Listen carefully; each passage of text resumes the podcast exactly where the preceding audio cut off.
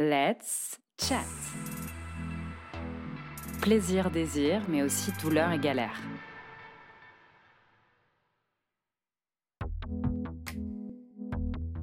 Le Women Health Movement, né en 1969 aux États-Unis, offre aux femmes la possibilité de se réapproprier leur corps en partageant leurs diverses connaissances sur le fonctionnement du cycle menstruel afin de pouvoir contrôler elles-mêmes leur fertilité et se libérer de l'emprise normative et paternaliste du corps médical.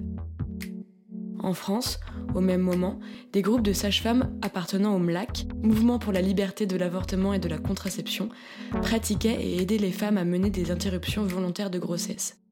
De ce mouvement découlent les pratiques de self-help, des pratiques qui ont pour les femmes le but de se réapproprier les connaissances sur leur anatomie, le fonctionnement de leur corps, et ainsi créer une énergie subversive face aux politiques de santé et aux institutions médicales. Depuis la législation de l'IVG en 1973 aux États-Unis et en 1975 en France, ainsi que l'accès à la contraception rendu plus simple, en tout cas en France, le self-help a commencé à s'essouffler.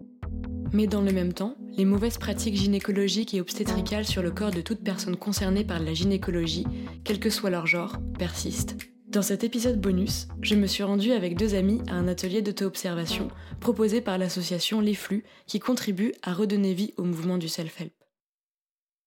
Les flux existent depuis 2016. Euh, euh, l'association donc euh, organise, enfin fait vraiment point de référence pour le self-help parce qu'on organise donc ces ateliers d'auto-observation, des groupes de parole et en fait on fait des animations aussi pour des festivals, d'autres collectifs, etc. Et depuis deux ans, il y a les ateliers d'auto-observation gynéco qui euh, sont animés donc, euh, par euh, quatre facilitatrices, Cluny, Chloé, Estelle et moi-même Amélie. Le principe du coup d'autonomisation qui nous a été un petit peu enlevé avec justement le fait de remettre le savoir aux mains des praticiens et des praticiennes de santé et de déposséder les femmes de ce savoir en limitant leur accès en fait au savoir de leur corps, que ce soit à l'école ou après tout au long de leur vie lors de leurs échanges euh, avec leurs praticiens et praticiennes de santé. Et du coup, pour ce faire, nous, on organise des petits ateliers d'auto-observation. Donc, c'est des ateliers qui sont accessibles à toute personne qui se, sont, concernées par la gynécologie, donc qu'on soit une femme, euh, une femme cis ou une femme trans, ou qu'on soit un homme trans. Ce sont des ateliers qui durent 4 heures qui sont constitués d'une partie du coup de deux heures de cercle de femmes. Donc on va échanger comme ça pendant deux heures avec euh, des règles du coup qu'on a mis en place qui sont des règles de bienveillance, euh, de non-jugement de la parole d'autrui, de ne jamais remettre en question la parole des femmes qui participent euh, à nos ateliers. de non-jugement du degré de connaissance, vu que vraiment le but, nous, c'est de mettre en avant que chaque femme a des savoirs particuliers et que ces savoirs, en fait, ont de la valeur et que du coup euh, les échanger euh, permet de s'empouvoirer entre femmes. Après on se retrouve pour faire un petit point anatomie du coup d'une trentaine de minutes. Le but étant que les femmes euh, voient un petit peu sur des planches l'extérieur du sexe féminin, donc que ce soit donc la vulve, on va parler du clitoris, du méa urinaire, on va parler de l'hymen pour déconstruire un petit peu tout ça. On va essayer aussi de déconstruire euh, le mythe de la vulve parfaite euh, qui nous a été imposé euh, via les médias, via la pornographie, via le non-accès à aucune autre image des références en fait de sexe de femmes et qui donc va provoquer pour énormément de personnes des énormes complexes qui va avoir un vrai impact sur leur estime d'elles et sur leur sexualité. Donc pour ce faire, on va leur montrer plein d'images de vulves différentes. Euh, après, on va parler donc de l'intérieur du vagin, on va leur expliquer où se trouve leur col de l'utérus, comment le trouver avec leurs doigts, comment utiliser un spéculum si elles le souhaitent et comment, voilà, comment pouvoir voir leur col. Et après, on va passer à une partie plus pratico-pratique d'atelier où on va demander aux femmes si elles ont toujours envie de participer à l'atelier et si oui, on va leur proposer dans un premier temps, du coup, les facilitatrices de potentiellement regarder sur nous. Donc euh, voilà, on leur montre sur nous, on leur montre notre vulve pour euh, désexualiser. Aussi, c'est vraiment un passage qui est très très important. Donc pour leur montrer qu'il y a autant de diversité de vulves que ce qu'on a pu voir euh, sur les petites, les petites planches qu'on leur distribue. que c'est pas forcément toujours facile euh, de s'y retrouver dans le sens où quand on n'a jamais vraiment regardé entre ses cuisses, c'est pas forcément facile de savoir ce qu'on voit et à quoi ça correspond. Donc on va leur montrer le clitoris, on va leur montrer les lèvres internes et les lèvres externes, leur euh, et on va leur montrer le méa urinaire aussi. Et après, pour celles qui ont toujours envie, donc on s'adapte en fonction de celles qui ont envie euh, d'être dans des coins un peu isolés et surtout cachés elles vont pouvoir faire euh, leur atelier et leur euh, propre découverte en fait euh, de leur vulve. Et donc on va leur remettre un petit miroir, une lampe, du lubrifiant, et puis après elles vont un spéculum et elles vont se mettre dans leur coin.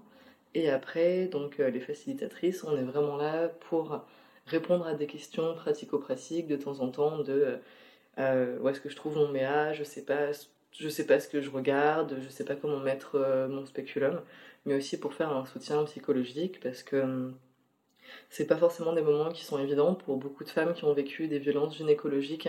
Ça, il y a un vrai enjeu en fait de se réapproprier euh, ce moment. Donc on est là pour les accompagner là-dedans. Certaines femmes n'ont pas vu leur vulve euh, depuis 30 ans, certaines l'ont pas vu depuis leur accouchement, certaines l'ont jamais vu. Donc certaines sont hyper contentes, d'autres euh, sont un petit peu déçues. Et donc on est là aussi pour les accompagner dans tout ça, pour répondre à leurs questions, avoir une vraie présence de soutien psychologique euh, dans ces moments-là. De temps en temps, les femmes parlent entre elles, de temps en temps, même elles se montrent entre elles. Ça va vraiment dépendre de la dynamique du groupe. Et une fois que cette partie atelier est finie, on va passer à la partie la plus importante de notre atelier qui va être bah, le débrief de euh, ces 4 heures passées ensemble on va parler des attentes, on va parler des déceptions, on va parler de potentiellement ce que ça a ouvert comme euh, champ de réflexion pour les femmes.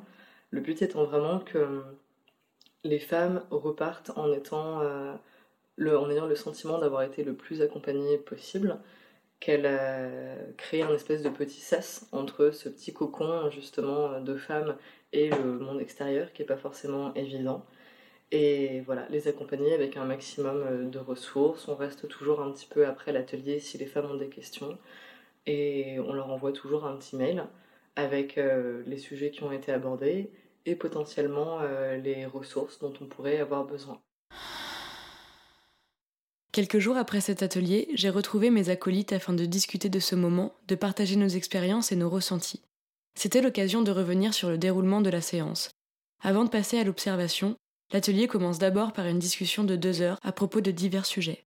Les ateliers d'autogynéco se construisent en fonction des remarques et questionnements des participantes et participants. Chaque thème abordé est donc propre à chaque atelier. Cette fois-ci, nous avons abordé la sexualité et ses pratiques, le temps que chacun et chacune peut prendre à obtenir un orgasme, les poils et surtout des violences gynécologiques et des mauvaises pratiques qui sont courantes dans les cabinets de gynéco. Qu'est-ce qui vous a poussé, vous, à vous rendre à ce genre d'atelier? On a été marqué, et pas dans le bon sens du terme, par les discours médicaux. Et c'est vrai que cet atelier, c'était l'occasion, aussi bien par la discussion que par la pratique en elle-même, de se regarder la vulve et, de, et d'essayer de voir le col de l'utérus et tout ça. C'était l'occasion de, ben de, ouais, de se réapproprier notre propre corps, en fait. Enfin, moi, je l'ai vraiment vécu comme ça, de, reprendre le pouvoir sur soi et de plus le confier aveuglément, euh, ou, ou même à contre-coeur, à des médecins parce qu'au final, on peut, comme tu disais, on peut prendre soin de nos propres corps. D'ailleurs, on le fait genre tout le temps. Pourquoi cette partie-là spécifique de notre corps, on ne devrait absolument pas y toucher et la laisser exclusivement au médecin? C'est pas logique au final, surtout une partie aussi importante et intime de notre corps.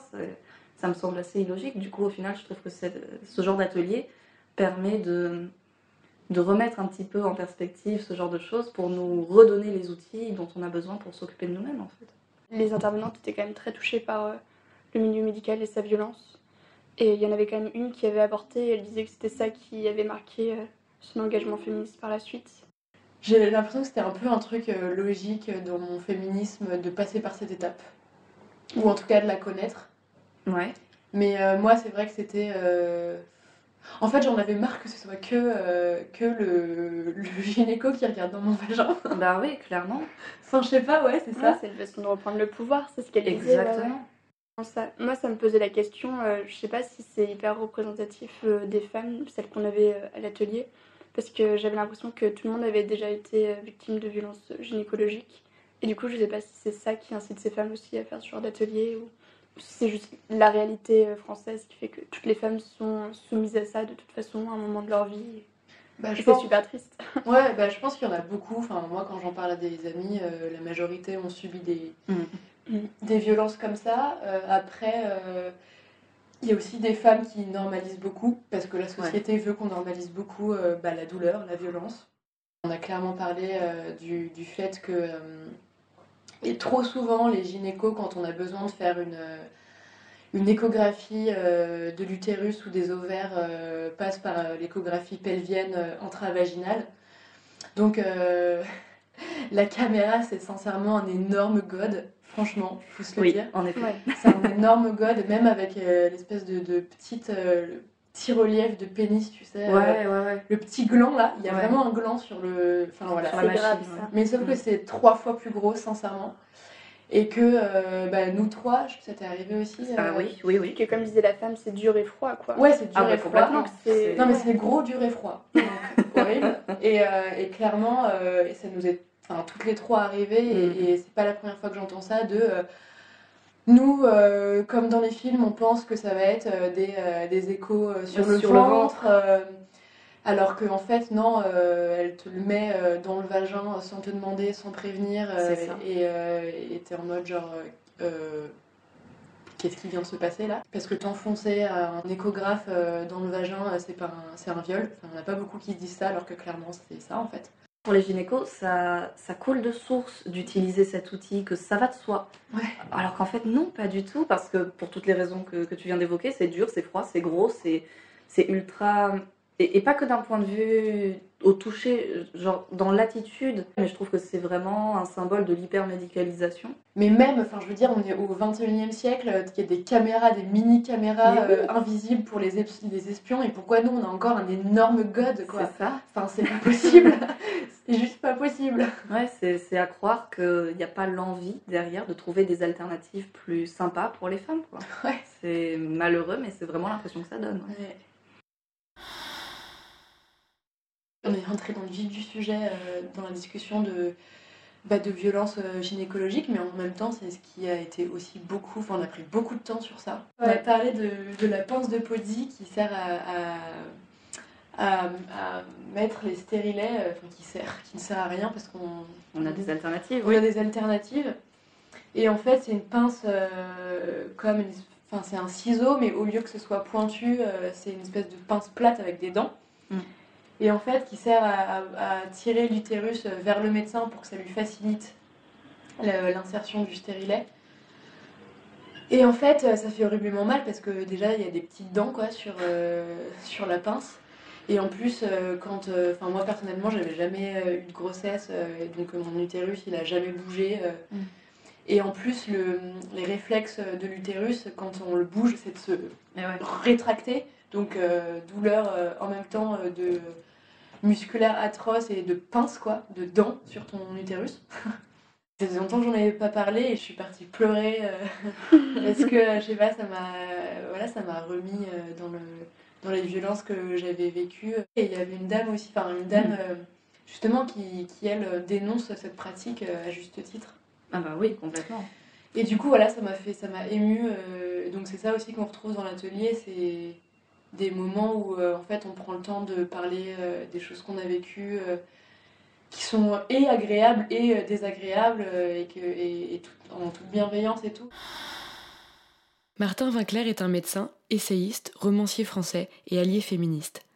Dans son blog martinvinclair.com, il revient plusieurs fois sur le déroulement de la pose du stérilet et affirme ne plus, ou très rarement, utiliser la pince de Pozzi pour l'introduire dans l'utérus. Ainsi, la pose du stérilet, appelée DIU, est nettement moins douloureuse.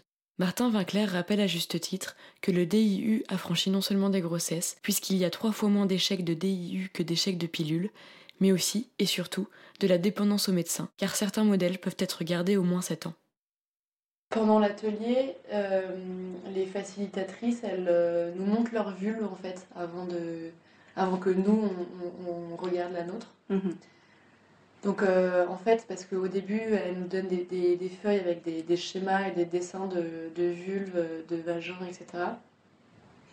en disant bon bah voilà, là t'as le clitoris, le mer urinaire et en gros le vagin quoi. Enfin les trois pièces principales qu'on présente clairement. Il y a d'autres choses, hein, mais ben, voilà, elle se mettait deux à deux le sexe présent à nous.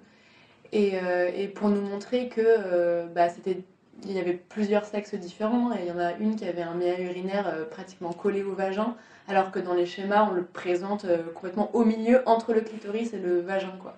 Et ça s'est passé comment quand euh, vous avez vu votre vulve et l'intérieur de votre vagin moi, je sais pas si c'est hyper représentatif parce que genre j'ai trouvé tout ce que je voulais assez rapidement et assez facilement. Mais, euh, bah, j'avais le petit schéma à côté et tout, et j'essayais de chercher bon, bah, le mets urinaire, euh, euh, les petits plis qu'il y a en dessous de l'ouverture du vagin, ou c'est là où il y a l'orgasme par exemple, enfin le, liquide ah mm. de l'orgasme qui peut sortir.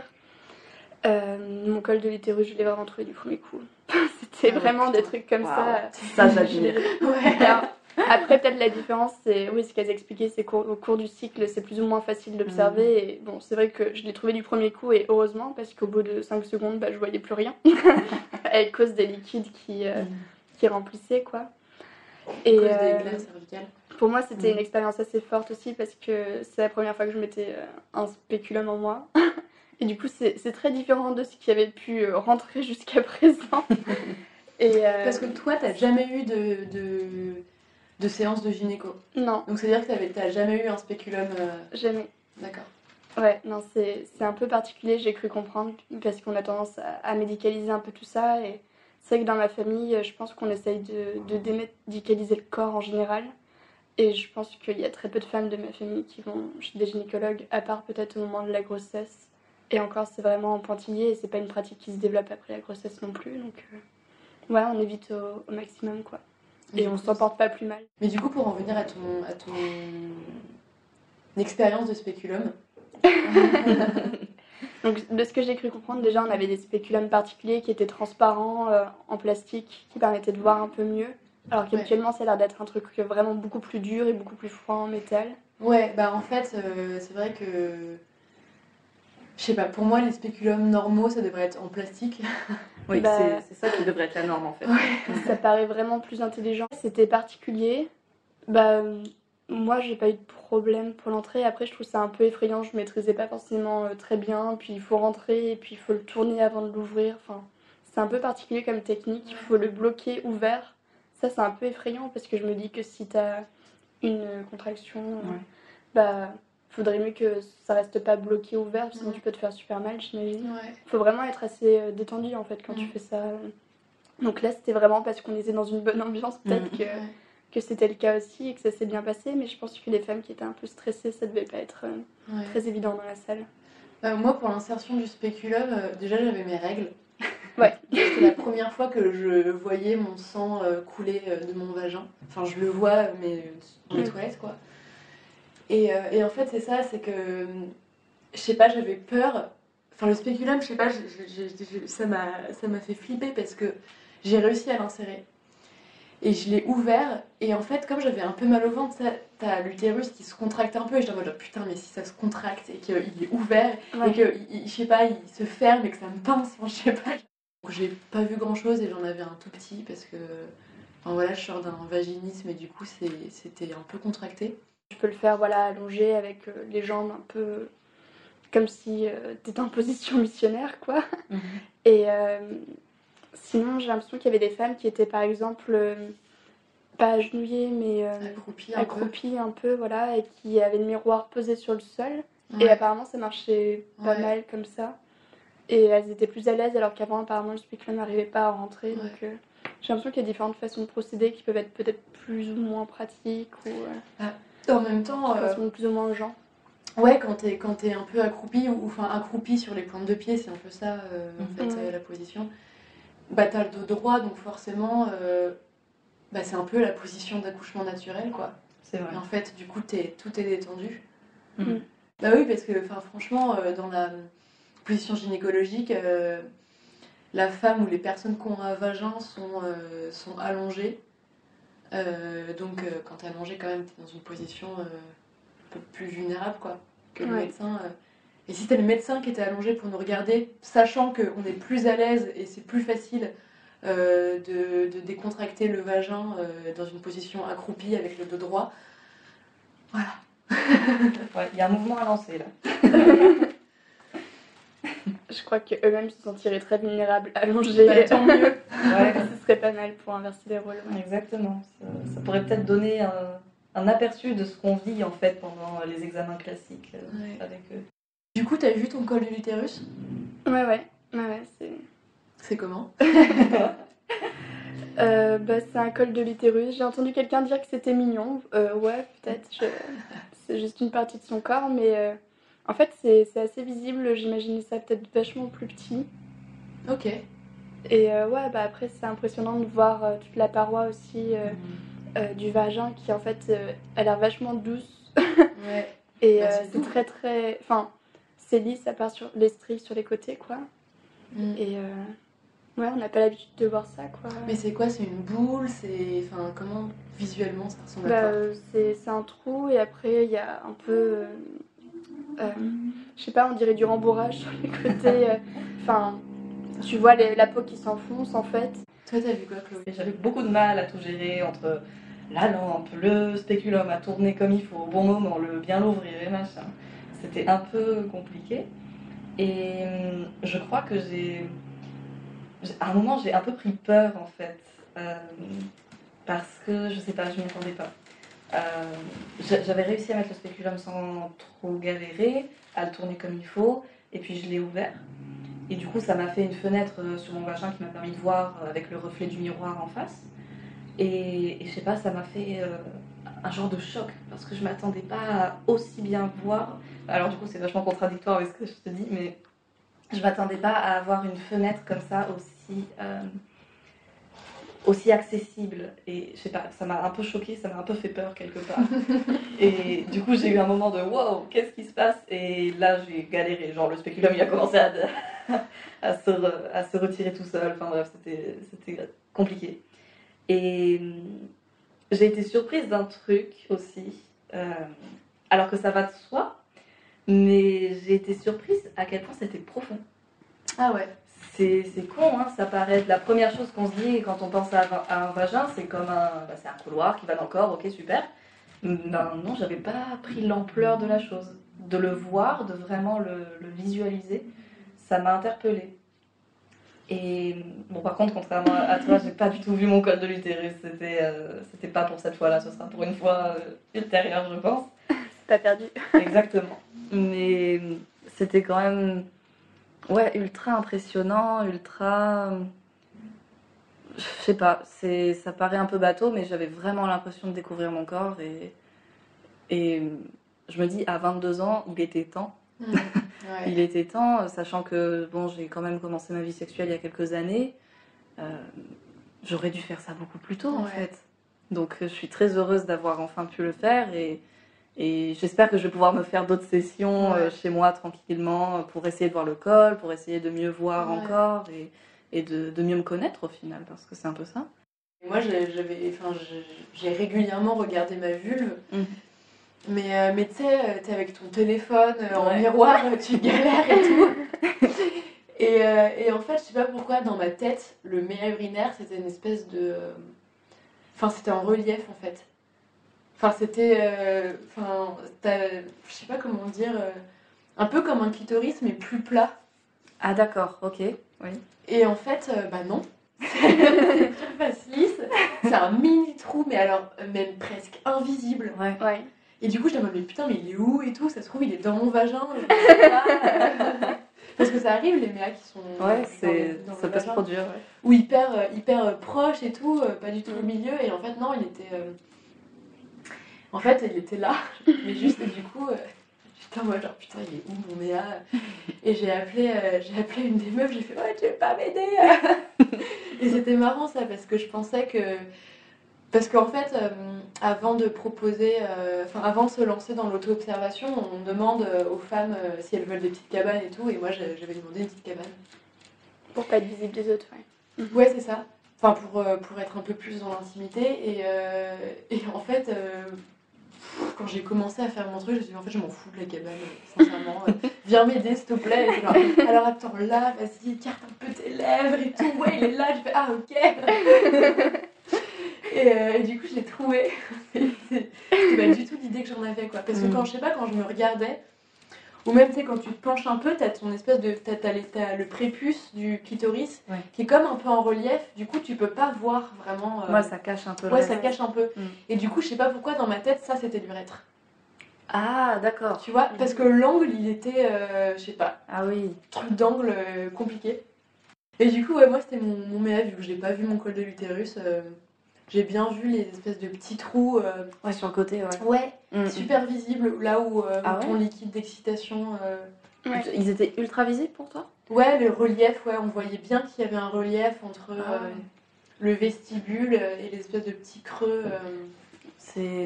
Pas visible, enfin c'est pas très visible pour tout le monde, elles avaient l'air de Ouais. dire. Mm. Mais en effet, c'est. J'ai fait appel aussi à une Mm. des facilitatrices pour qu'elle m'aide un petit peu à repérer la géographie générale de la chose. Et mm, donc j'avais galéré un petit peu comme toi à trouver le mien urinaire parce qu'en effet, pour moi aussi, il était pas si évident que ça. ouais. Et j'ai surtout beaucoup plus galéré à trouver les deux trous euh, sur le, de chaque côté du méa urinaire. Euh, je crois que ça s'appelle les, les voies paraurétrales. Et hum, ça m'a demandé beaucoup d'efforts pour les trouver. Et c'est dingue de se dire qu'en fait, t'as beau voir mille schémas, ça suffit pas en fait Exactement. pour comprendre. euh, La taille des lèvres, c'est pas hyper représentatif pour le coup. En Enfin, effet. genre les grosses lèvres sont vraiment hyper épaisses, Mm. hyper en retrait, et les, les petites lèvres sont pas non plus très longues ou Ouais. quoi.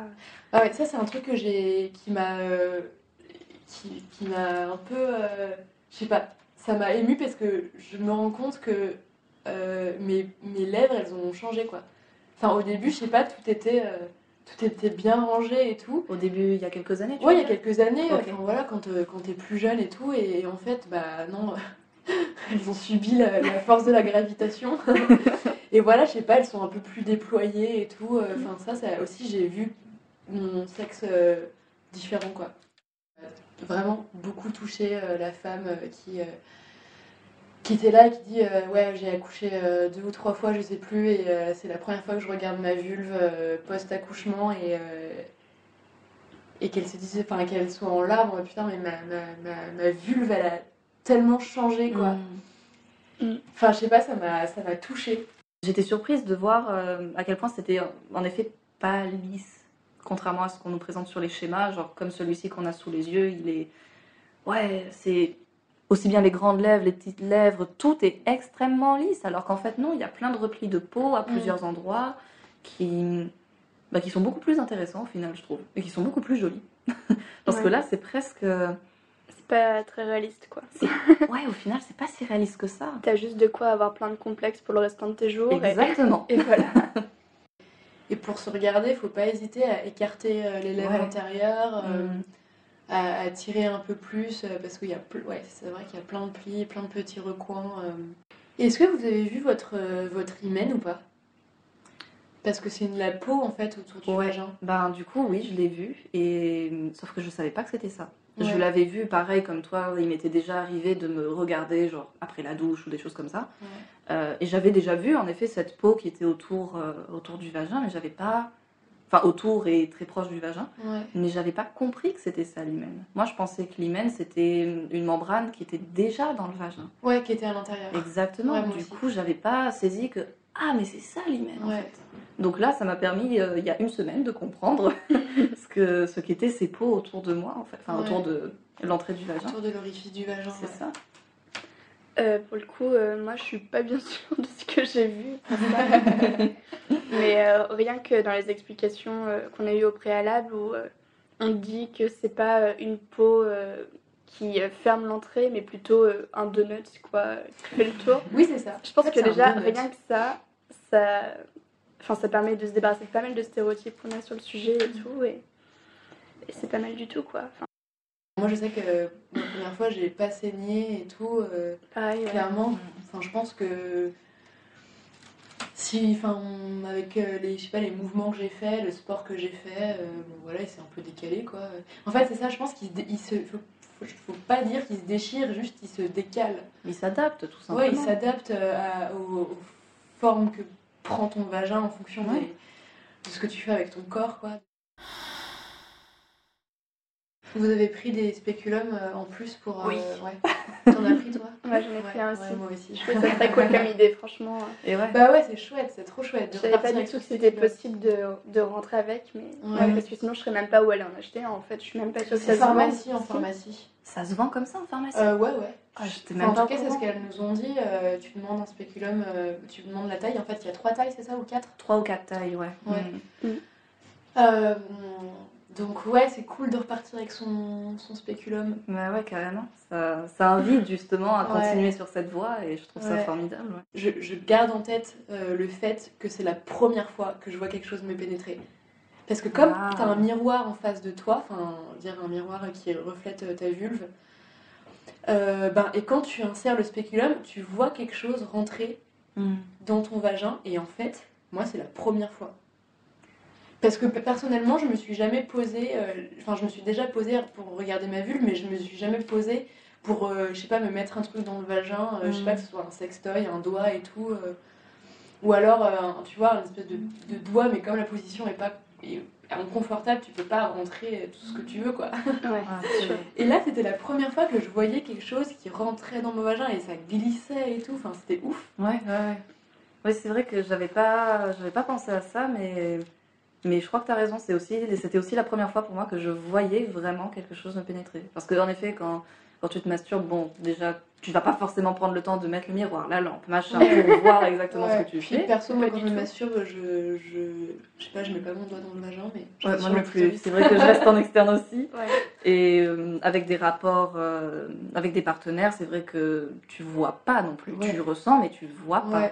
Il y a des positions où, où tu vois, euh, enfin, en tout cas dans, dans le cadre euh, personnellement d'une relation hétérosexuelle, tu vois un peu le pénis qui fait des allers-retours et qui des fois disparaît, des fois réapparaît. Mais tu vois le pénis, tu vois pas Oui, ce qui se ça. passe sur toi. Ouais, quoi, on ouais. voit pas, euh, je vois pas, ouais, je vois pas mon vagin euh, qui, qui s'écarte un peu. C'est ça.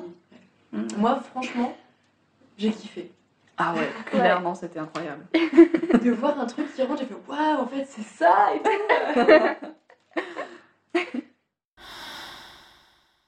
À la fin, on, on a conclu un peu sur le fait que c'était important de désexualiser cette partie du corps. Mhm. Mais est-ce que la rendre, la rendre à soi, c'est pas la sexualiser encore plus? Et le fait de dire non, cette partie-là, on l'enlève des mains des médecins, ce Ouais. serait pas une manière de la rendre encore plus intime? Je l'avais pas envisagé, problématisé comme ça. Du coup, ça, je trouve ça intéressant la façon dont tu le présentes. Euh, je, je vois ce que tu veux dire, néanmoins, je suis pas sûre que se réapproprier euh, cette partie de notre corps, ce soit pour autant la sexualiser d'autant plus, parce que, en ce qui me concerne, je fais une distinction entre euh, sexualisation et intimité. Ouais. Certes, les deux sont très souvent très liés, Mm. mais une partie du corps que, que je peux considérer comme privée ou comme intime, je je, la- je vais pas forcément la sexualiser. Enfin, je- après, je dis pas que c'est la réponse universelle et que tout le monde devrait faire comme ça, Ouais. loin de là. Mais je sais que, en ce qui me concerne, enfin, cet atelier notamment, il m'a permis de faire ça. Il m'a permis de, bah, littéralement, de reprendre en main ma vulve, mais en même temps de porter un regard nouveau qui n'était pas forcément sexuel dessus. D'accord. Je suis plutôt de cet avis-là aussi, et c'est ce qu'on dit pas mal de filles euh, dans la salle. Enfin, je crois que tout le monde l'avait plutôt ressenti comme ça. Et... Enfin, il y en a même une qui a dit euh, Ouais, bah, habituellement, la vulve d'une femme, je la voyais que dans des rapports sexuels, quoi. Et là, c'est la première fois que je vois ça autrement, en fait. Mm. Ouais. Même celle de quelqu'un d'autre. Mais moi, ce que ça me donne envie de faire, ouais, c'est de refaire un atelier d'observation et puis même plus euh, apprendre à faire un suivi, quoi, ou des trucs Mm. comme ça, développer des techniques un peu alternatives Mm. et vraiment apprendre à prendre soin de soi, quoi. Il y a beaucoup de le discours, oui, le, le- la vulve, le vagin, c'est mystérieux, etc. Mais c'est juste mystérieux parce qu'on ne nous l'explique pas, quoi. Ouais, parce qu'on ne on- pas, euh, on veut ouais. pas en parler tant que ça au final en, en tant que, que société, pour un mot facile. Ouais. On nous laisse dans le mystère. C'est Ouais. ça. Euh, Même les jeunes filles osent pas aller regarder de trop, je pense. Il y a un discours un peu ambiant sur le fait que c'est une partie du corps à diaboliser, euh, une partie du corps qui est sale, qui est honteuse. C'est vraiment quelque chose qu'on nous inculque euh, très vite, très jeune et de façon très générale, j'ai l'impression.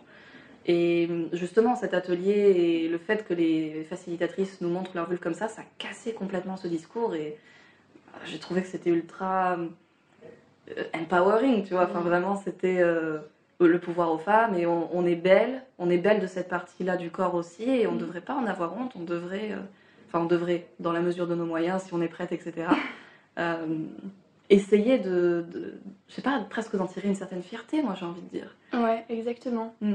C'est vraiment le mot, je trouve. Mais ouais, c'est ça, exactement. On renverse les discours, allez, c'est parti. Les ateliers d'auto-observation, qui se déroulent anonymement, sont vecteurs d'autonomisation sur son propre corps et sur sa propre santé. Toute personne s'étant déjà rendue dans ce genre d'atelier a du savoir gynécologique à transmettre et à partager. Toutes les personnes ayant un vagin et une vulve ont déjà les clés en main. En somme, toute personne possède un savoir légitime sur son propre corps. Les Flux est une association qui a pour but d'aider les personnes à découvrir leur anatomie afin de mieux se connaître et d'être plus en confiance pour communiquer avec les professionnels de santé. Si cet épisode vous a plu, n'hésitez pas à aller faire un tour sur le site de l'association, lesflux.fr, où vous retrouverez diverses ressources sur l'histoire des luttes féministes, le mouvement du self-help, ainsi que des sujets tels que les règles, la sexualité, la médecine et l'orthogénie. Vous y retrouverez aussi la programmation des ateliers d'auto-observation. Pour aller plus loin, je vous encourage à vous procurer le livre de Clarence Edgar Rosa, illustré par Suzy Q. Connais-toi toi-même, guide d'auto-exploration du sexe féminin, paru aux éditions La Musardine. Et aussi la nouvelle édition française de l'ouvrage Notre corps nous-mêmes, manuel d'auto-appropriation féministe, apparaît chez Hors d'atteinte courant 2020. Un grand merci à Estelle et Amélie, les facilitatrices de l'association Les Flux, qui ont veillé à nous accompagner dans cet atelier avec bienveillance et sororité ainsi que mes deux amies, Clara et Chloé, pour avoir bien voulu partager leurs expériences sur Let's Chat.